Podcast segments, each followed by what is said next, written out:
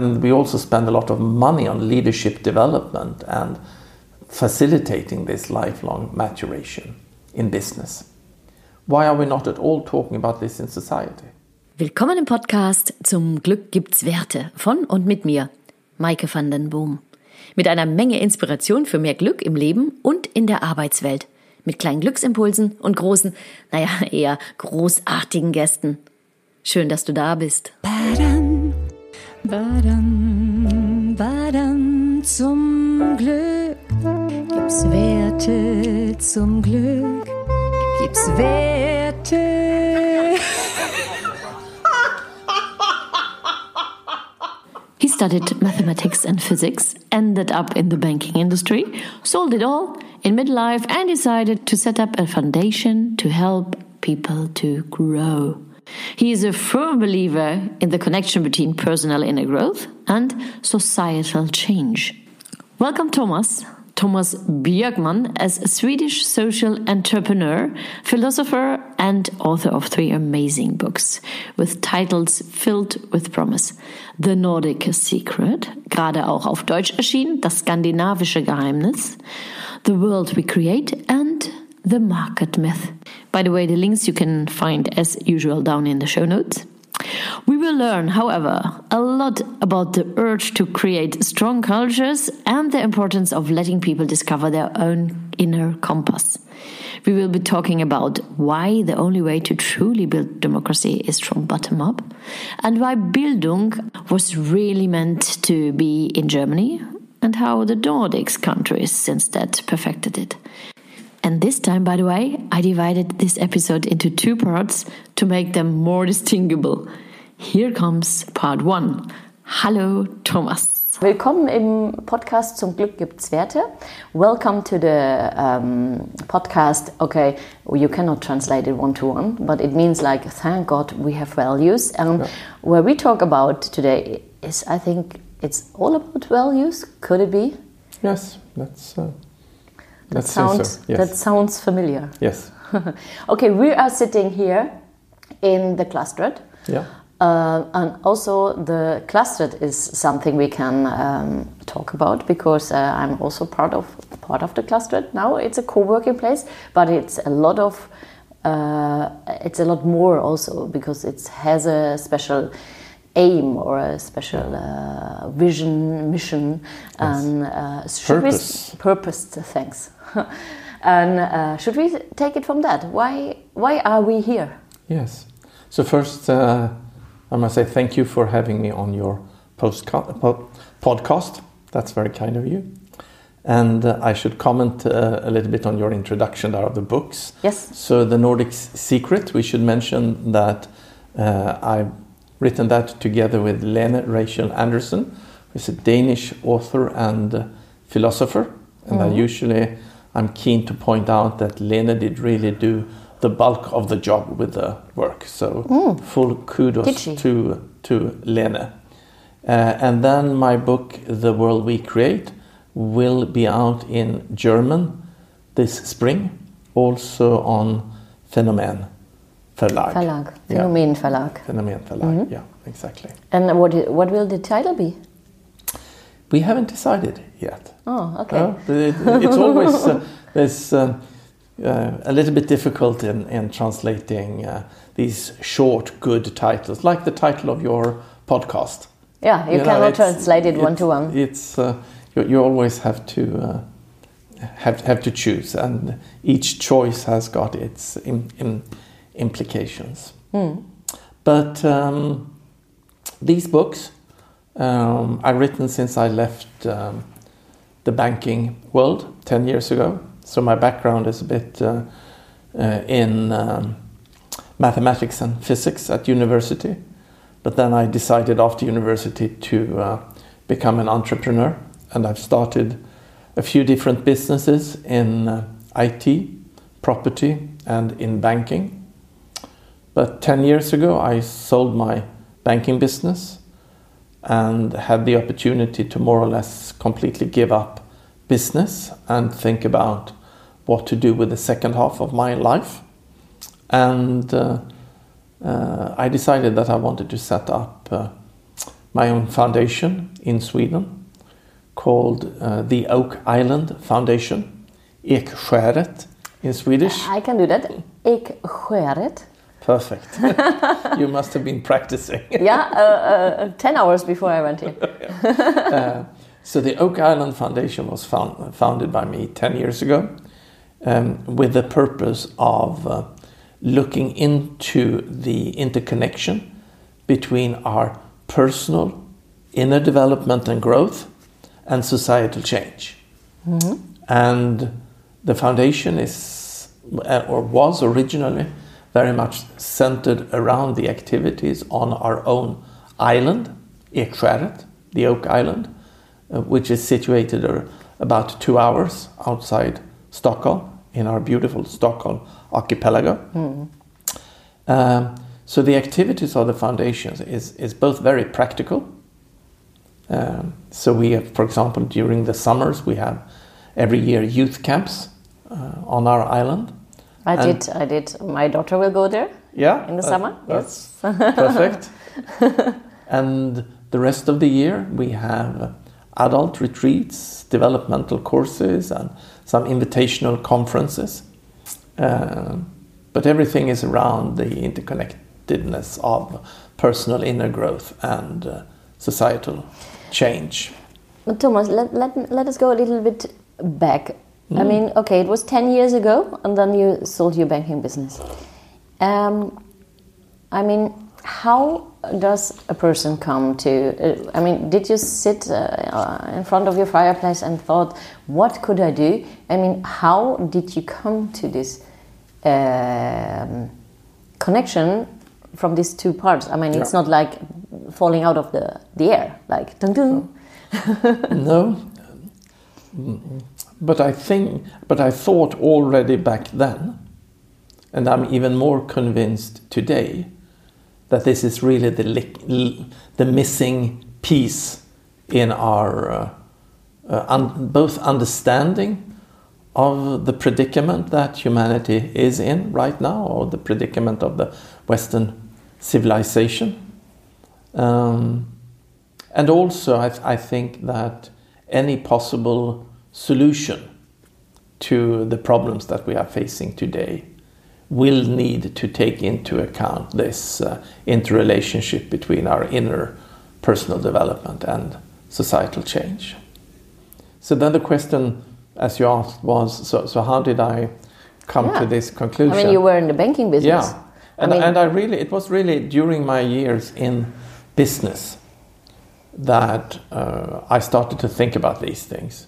Because I, I, as I mentioned, I come from a natural science mm. background. I studied mathematics and physics, and uh, I was very much uh, uh, embedded in that perspective of trying to understand the world from an outside perspective, the measuring pers perspective, an objective perspective. But of course, in business, I started to realize more and more uh, the importance of our inner world. And you just recently mentioned values previously, and I think that is a very good example of something that uh, you really need to have an inside perspective to uh, understand. So, values and purpose and things like that are, are not things that are found in the natural world, mm. they are found in our human world and they come from our consciousness and our understanding. And to understand them, you really need to take an inside perspective. And that, that was something that I started to discover in, in, in business. And I was fortunate enough to have the opportunity to work with some uh, very good um, leadership and organizational development consultants. And they showed me the importance of uh, when recruiting top management to look for this quality of inner maturity. Mm. And um, they also showed me that this quality of inner maturity is um, something that can really be uh, facilitated, the development of that can actually be facilitated. And I had the opportunity to uh, take part myself and the management committee in some very um, good leadership development programs. And I could see how we were all growing in our inner capacities during those programs. And we, in, we were able to increase our ability not only to make sense of a more complex world and handle more complexity, we also had the opportunity to be able to seek more perspectives and also perhaps a little bit to extend our capacity and deepen our capacity for, for empathy and, and compassion. Mm.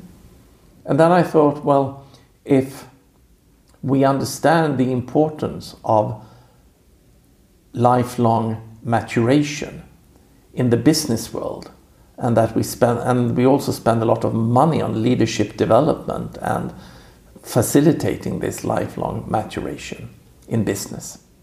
Why are we not at all talking about this in society?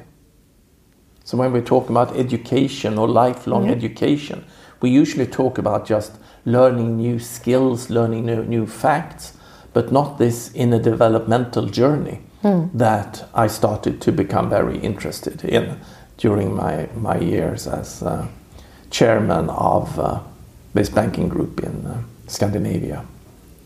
That was in in Scandinavia that you. Yeah, so I so Mm. I, I, f- I founded a small investment banking business in Stockholm in 1990, and that small business grew quite rapidly. So 96 we had offices already in Stockholm, Gothenburg, Malmö, Oslo, and Helsinki, and I moved down to Geneva to start a similar Mm. business there, and then uh, some years later in 2001 uh, I entered into a cooperation with the third largest, fourth largest uh, Swiss banking group, the EFG Group. And then I had to commit to remain as chairman of the banking group in Scandinavia and be on the board of directors of the Swiss bank for five years. Hmm. But then, when that contract ended in 2006, I was very happy to leave the business world and to do something different. Different. So, so my understanding of the importance of inner development that came from the business world, but also my understanding on the importance of culture, because um, in in business again these same organizational consultants they they uh, made me understand the importance of corporate culture, and one might even say that uh, the top management in, in any large corporation, the, the most important task for top management is to create the right corporate culture. Culture. Mm. Because if you manage to do that, most things will sort themselves out. Mm. Whereas if you do not succeed in that, it won't really matter what sort of reorganizations or plans or instructions you send out in the organization, that, that will not uh, work. It's this uh, saying, uh, culture eats Yeah. strategy for breakfast. Yes, Peter But- Drucker, cul- culture eats strategy for breakfast. So that is so true. But then again, I had the same sort of thought that, well, if we understand the importance of, of corporate culture in business, why do we not at all talk about societal culture in the same way? And then finally, I started to see the relationship that m- many, of- of course, have pointed out between the um, inner development and maturity of the management, but also in some cases the all personnel in an organization, and the complexity of the corporate culture that organization can hold. Hmm. And I became convinced that it's the same in society. That the complexity of the societal culture that a society can hold is dependent on the inner maturity of the, The people. of the population. So everyone, Yeah. actually. Yeah, everyone. Or, at, or at least you need to have a, a significantly large part of the population being able to, uh, to uh, replicate the societal culture on, on a certain level. Now, now is uh, Sweden, for example, if you look at, uh, you know, Chris uh, Welzel from the World Value Survey, which I also already uh, talked to, Um, now is Sweden, like on values, one of the most emancipated countries of the world, which means that people are able to develop themselves Yeah. and uh, but also take care for others. Yeah. So um, And we are up there together with the other uh, Scandinavian, Nor- Nordic yes, countries. The Nordic Uh, so, so Denmark very- and Norway and Sweden and also Finland are really up there in that And- upper right corner in, in the World Value Studies diagram. Yeah. Mm, but and what I think is a nice thing is that he said the rest of the world is following. Oh, yeah, Um, yeah. So we are uh, we are uh, heading for the the right direction, which brings me to the question, which I I always think a little bit about because I'm talking about values and values that make people happy, um, or you like to say flourishing Yeah. which for me is a very much connected to each other because Sure. who is not flourishing the people that cannot flourish are not very happy But not all happy people are flourishing. not, not all happy people are flourishing, That's and if you're not happy, if you're not flourishing, um, your your happiness will not last.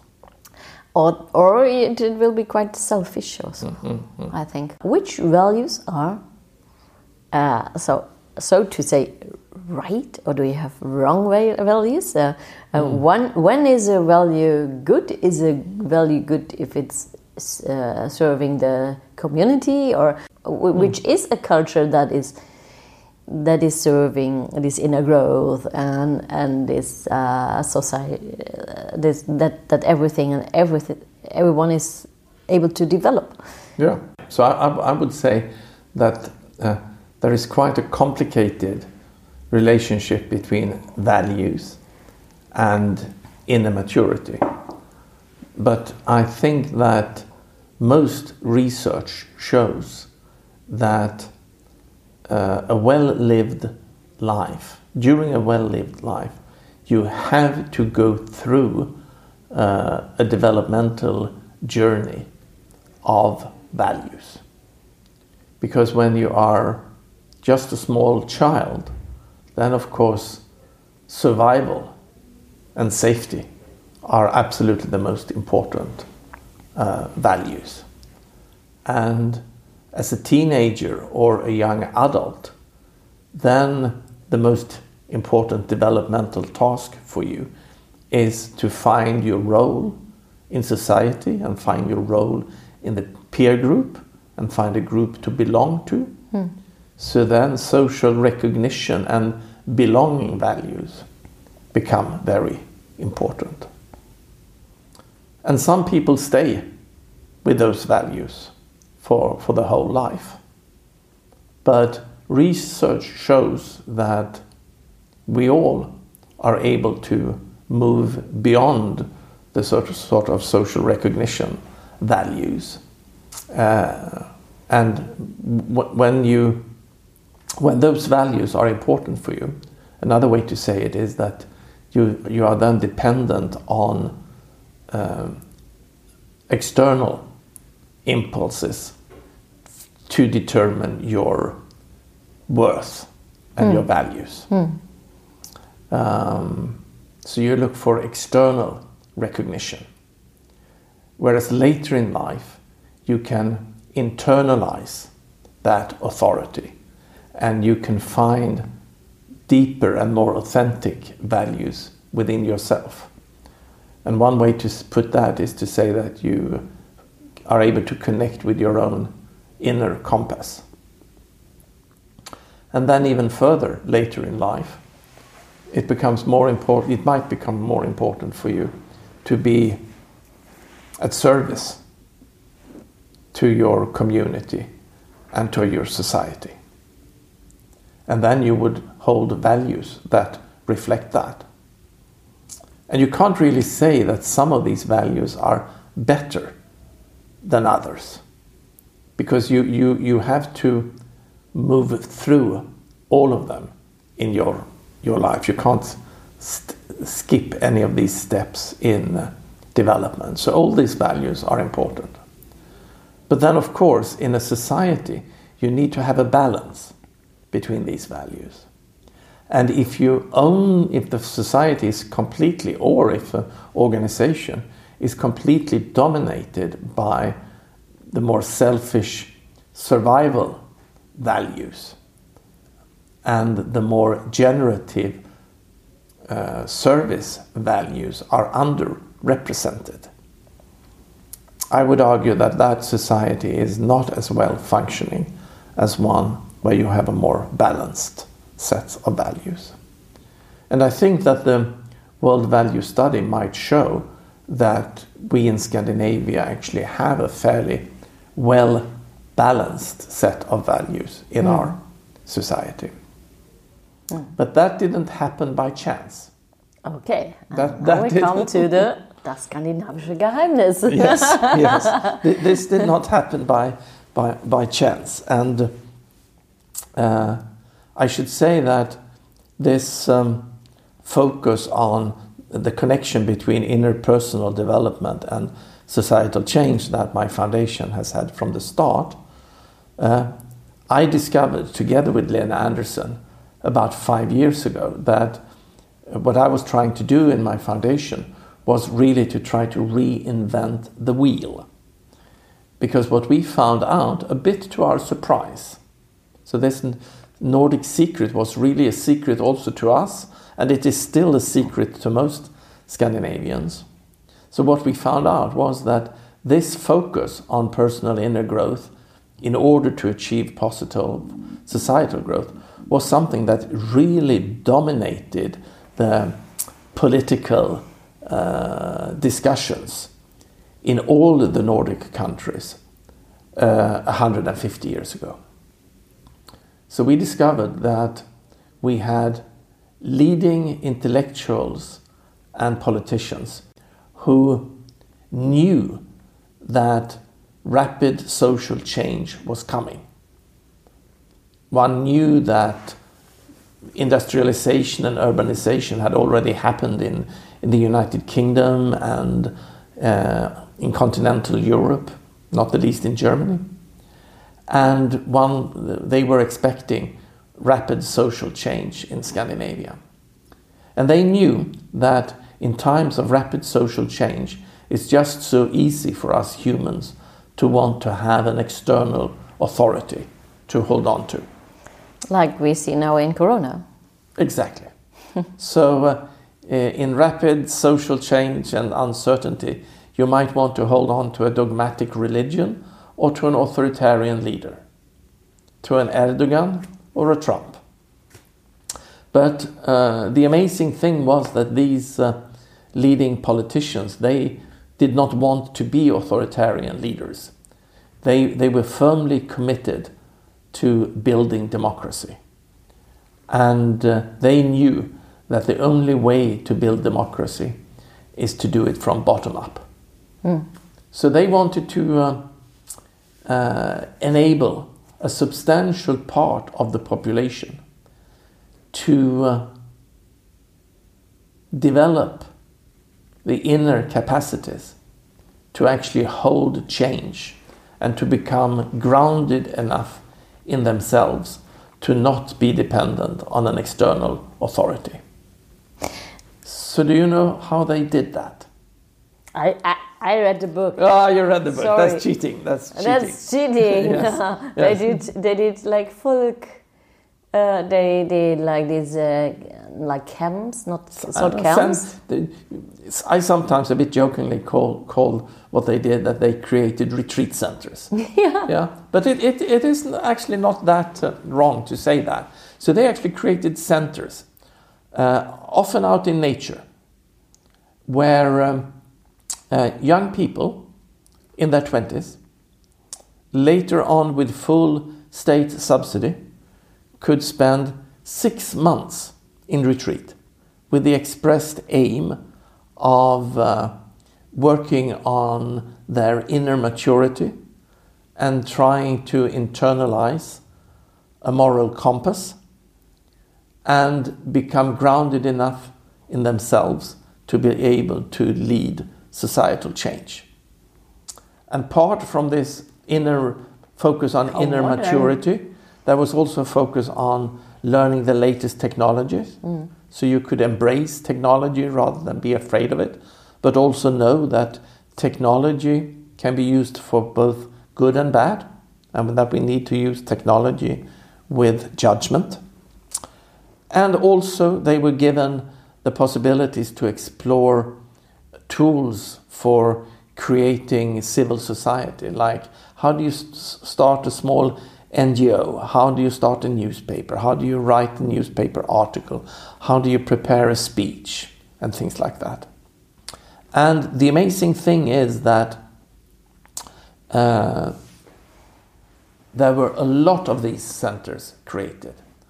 So at the turn of the last century, around 1900, uh, there were 100 centers like this just in Denmark, 75 in Norway, and 150 in Sweden. And when this was at its height, almost exactly 100 years ago, then 10% of each young generation had the opportunity to participate in one of these six months uh, programs. And of course, that created what uh, we, with today's language, would call a critical mass or a tipping point. Especially since these 10% did not just come from some sort of elite group or a bubble. They came from all different backgrounds, and actually, a majority of the participants in these programs came from farming or working class background. Now, while you're talking, I have a lot of questions. I thought, oh, don't forget this, don't forget that. I have to ventilate them Yeah. because otherwise they're gone, and you Yeah. can take your, indeed, your tea, Yeah. well-earned tea, but um, uh, well deserved, well earned, well deserved. Um, so, uh, what I was thinking about when when you said so that that this inner development has to come from, uh, or this development of democracy Has to come has to bottom come bottom up. So uh, that's what I often think about. Now, now we are uh, main the main people over here in, are listening now from Germany. So if you, what I uh, often see when I'm uh, holding a speech or I ha- I'm invited to a company to help them, is like we tend to say, okay, the change has to come from the leaders, and they have to then then lead, let the people give them more freedom and so on. And then I always see this this problem that okay you are given freedom and who? What what should i do with freedom? I never learned what what? Freedom? No. Uh, so that we tend to to uh, Yeah. still let it go from up down. Of course they have to have the freedom but we miss they are not connecting. No. so how what Yeah. would be your tip from for companies?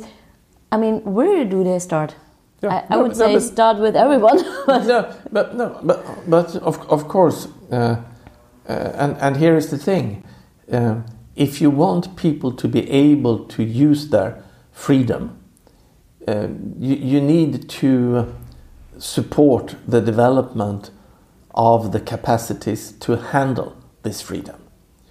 And let me now go all the way back in in in history.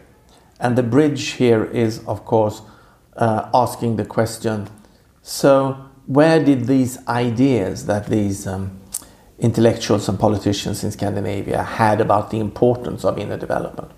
Well, they came from Germany. oh, okay. They came from Germany. okay, I knew that. Yeah.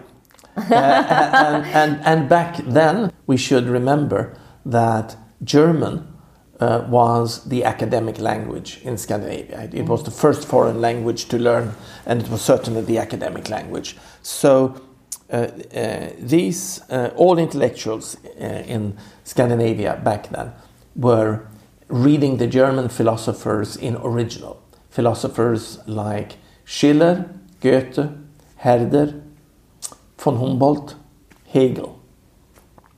And you might remember that these German idealist philosophers, they were all reacting against the Enlightenment philosophers' view of our mind as a rational machine.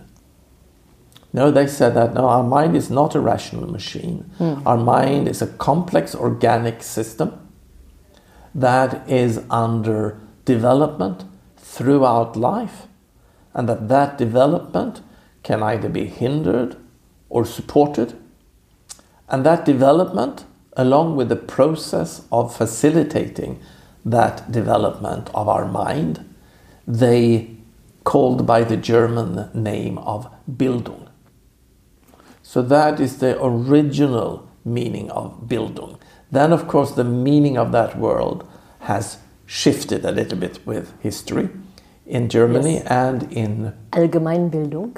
Yes, Allgemeinbildung, exactly. Uh, but uh, back then, it was absolutely clear that Bildung did not uh, mean learning a lot of facts, but rather um helping you expand and deepen your uh, consciousness. And w- one of the famous writers in Sweden, uh, one of our first feminists in Sweden called Ellen Key. She wrote uh, a small book, in the year 1900, called What is Bildung? And she famously there says that Bildung is what remains with you when you have forgotten everything what you have learned. So it's not about facts. It's not Aha, about that's a nice thing. No, it's about the capacity of your mind to hold complexity, to see deep patterns, to see nuances, to not think in terms of black and white, right and wrong, us and them, but in more nuance and, and, and complexity. And Schiller, in particular, he wrote just after the French Revolution that, uh, and asking himself, why did this French Revolution go so wrong? They thought that when now the French people got rid of these authorities, got rid of the king, got rid of religion, that now the French people would really use this freedom. Yeah. Yeah. But to everyone's um, sorrow, of course, the French Revolution ended in the French people just calling for new outside authority. So first they got Robespierre, and then they got Napoleon. So why didn't they use the freedom? So Schiller actually wrote a few years after the French Revolution that the reason why the French Revolution did not succeed was that the majority of the French people had not come on the come far enough on their inner maturation journey mm-hmm. to not be dependent on an external authority. And, and Schiller identified this as a very crucial step for us humans to make as adults when we internalize this locus of control. And interestingly enough, today, uh, adult developmental psychologists, for example, Professor Robert Kegan at Harvard University, are pointing out to exactly the same important step in our adult lives to be able to internalize the locus of control. And um, uh, Schiller said that one of the most important things for us to do if we want to build democracy is actually to help enough many people to take this important step in adulthood. And those, and, and those thoughts were then further developed by Goethe and Herder and von Humboldt. So von Humboldt is one of the most famous German Bildung philosophers. Um, and these uh, ideas about the importance of Bildung was read by the Scandinavian uh, uh, intellectuals and was put in practice first in Denmark in the middle of the 1800s, where this concept of the folk high school retreat centers. That was. Grundtvig, eller? Yeah, that was that was uh, uh, the pastor Grundtvig, who was the social entrepreneur back then, and with uh, private backing and doing a lot of experimentation in Denmark, they actually developed a very successful concept where they saw that it was possible to, uh, in these small developmental groups, uh, during a number of months, again, often out in, a, out in, in nature, it was possible to help people to take these inner developmental steps. And then these ideas traveled to Norway first and then to Sweden. And then, as I said, already at year 1900, there were hundreds of centers in. Uh, why? in, but, but why? Why? Why are the Scandinavian countries so open for that ideas? Because we were desperate. because we, yeah, we were desperate. And you can okay. see that a little bit the same thing in, in, in Europe today. Um, in our international network, the, the Emerge network, we had our last European gathering in Kiev in Ukraine. Mm-hmm. And there they are quite de- desperate. They know that they are in a desperate situation. And therefore they are open to, the, to new and to the latest ideas. And back then it was Scandinavia who was the poorest uh, outskirts of uh, Europe. I mean, today you, we shouldn't forget that at the end of the 1800s, the Scandinavian countries were the, the poorest, non democratic, agrarian societies in Europe. And during the last couple of decades in the 1800s, up to 30% of the working population in Sweden emigrated, mainly to the US, because of the dirt poor conditions. So, so people and authority were quite uh, desperate. So they were trying, and they found that this was actually uh, working. But one should also say that this was really the main uh, theories of, um, of philosophy and education, the latest theories in Europe. And they were popular everywhere. But, and here is the big but, why did this not happen in Germany? And if you are curious to know the reason why this wonderful German concept of Bildung did not really work out in Germany, just listen to part two of this episode with Thomas. Thomas Björkman. Bum, ba-dum, ba-dum, ba-dum.